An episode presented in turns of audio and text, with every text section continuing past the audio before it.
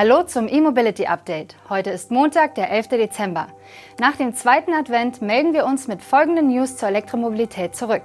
Batteriewechsel bei Stellantis, Update zum günstigen Tesla und Skoda Enya in Deutschland vorn. Unschöne Signale kommen aus Brüssel, wo Konservative das Verbrenner auskippen wollen.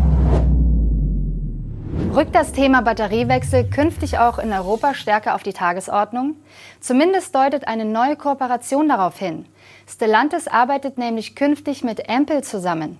Der Autokonzern könnte darüber die modulare Batteriewechseltechnologie des Startups in seinen Elektroautos integrieren. Erster Anwärter auf das neue Feature ist der Fiat 500 Elektro. Der Ansatz von Ampel soll den Tausch einer Batterie in unter fünf Minuten erlauben. Dazu fahren entsprechend konzipierte Autos eine von Ampel entwickelte Batteriewechselstation an. Anders als bei den chinesischen Autobauern NIO und Xiaopeng soll die Akkutausch-Technologie von Ampel herstellerübergreifend funktionieren. Sichtbar werden soll die Kooperation von Stellantis und Ampel im kommenden Jahr in Madrid. Dort sollen 100 Carsharing-Autos von Free2Move mit der Technik ausgerüstet werden. In der spanischen Hauptstadt wäre das eben jener Fiat 500 Elektro, der dann erstmals mit den Wechselakkus unterwegs wäre.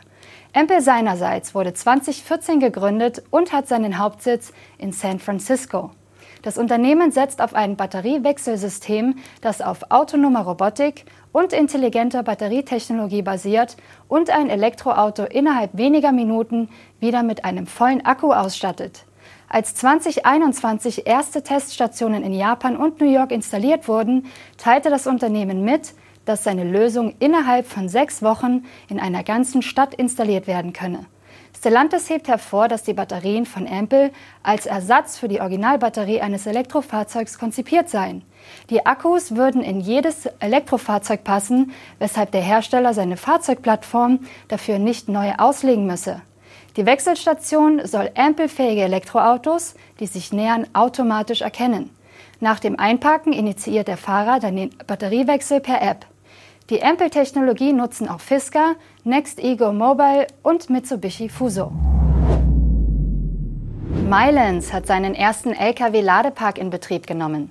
Dieser befindet sich im niederländischen Venlo an der Grenze zu Deutschland und umfasst zum Start vier Ladeplätze für E-Trucks. Bei dem Anbieter handelt es sich um das Joint Venture von Daimler Truck, der Traton Group und der Volvo Group. Das Layout in Venlo sieht wie folgt aus. Die vier nebeneinander gelegenen Stellplätze werden von zwei HPC-Säulen versorgt. Diese bietet jeweils bis zu 400 kW Leistung. Weitere vier Ladeplätze sollen im ersten Quartal des kommenden Jahres ergänzt werden. Auf den Pressefotos ist zu sehen, dass es sich um LP-Tronic-Säulen mit je zwei CCS-Ladeanschlüssen handelt. Mylens teilt mit, dass zunächst auf CCS gesetzt werde, man aber eine rasche Umstellung auf die Megawatt-Technologie MCS plane, sobald diese verfügbar sei. Venlo liegt strategisch günstig für den internationalen Handel und sei damit ein idealer Standort für den Aufbau des ersten groß angelegten öffentlichen Mylens-Ladenetzes in Europa. In den Niederlanden soll es sich um einen der ersten sicheren Lkw-Parkplätze mit einer speziellen Ladelösung für Elektro-Lkw handeln. Gemäß der heterogenen Gesellschafterstruktur von Mylens sollen diese und alle künftigen Standorte Elektro-Lkw aller Marken laden können. Vor diesem Hintergrund trifft Mylens aktuell Vereinbarungen mit mehreren großen E-Mobility Service Providern. Auch Ad-Hoc-Zahlungslösungen werden verfügbar gemacht. Der Einführungsdirekttarif liegt bei 40 Cent pro Kilowattstunde ohne Mehrwertsteuer und Transaktionskosten. Dieser Tarif gelte zunächst für alle von Mylens betriebenen Ladestationen. Ein Blick in die App verrät, dass das Joint Venture inklusive Steuern einen Preis von 48 Cent pro Kilowattstunde aufruft. Zusätzlich werden 2,41 Euro für den Start des Ladevorgangs fällig.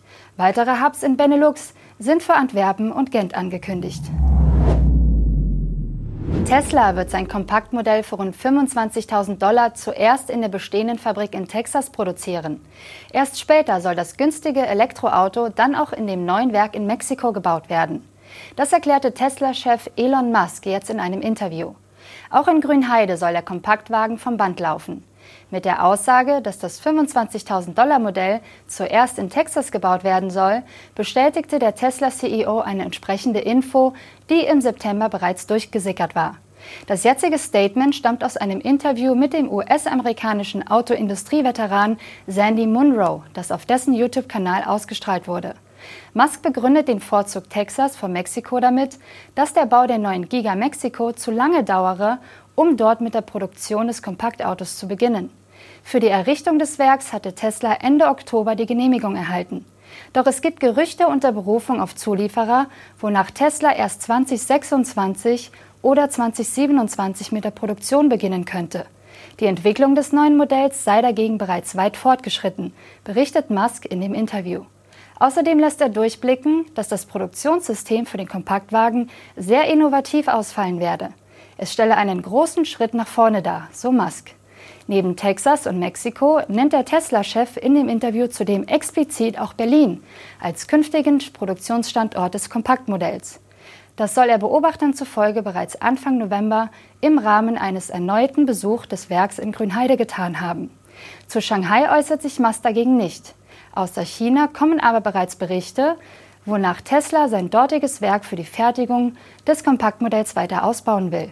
Das geplante Kompaktmodell basiert auf Teslas neuer Plattform und soll für rund 25.000 Dollar verkauft werden. Wir haben an dieser Stelle noch ein Update aus unserem E-Mobility Dashboard für Sie.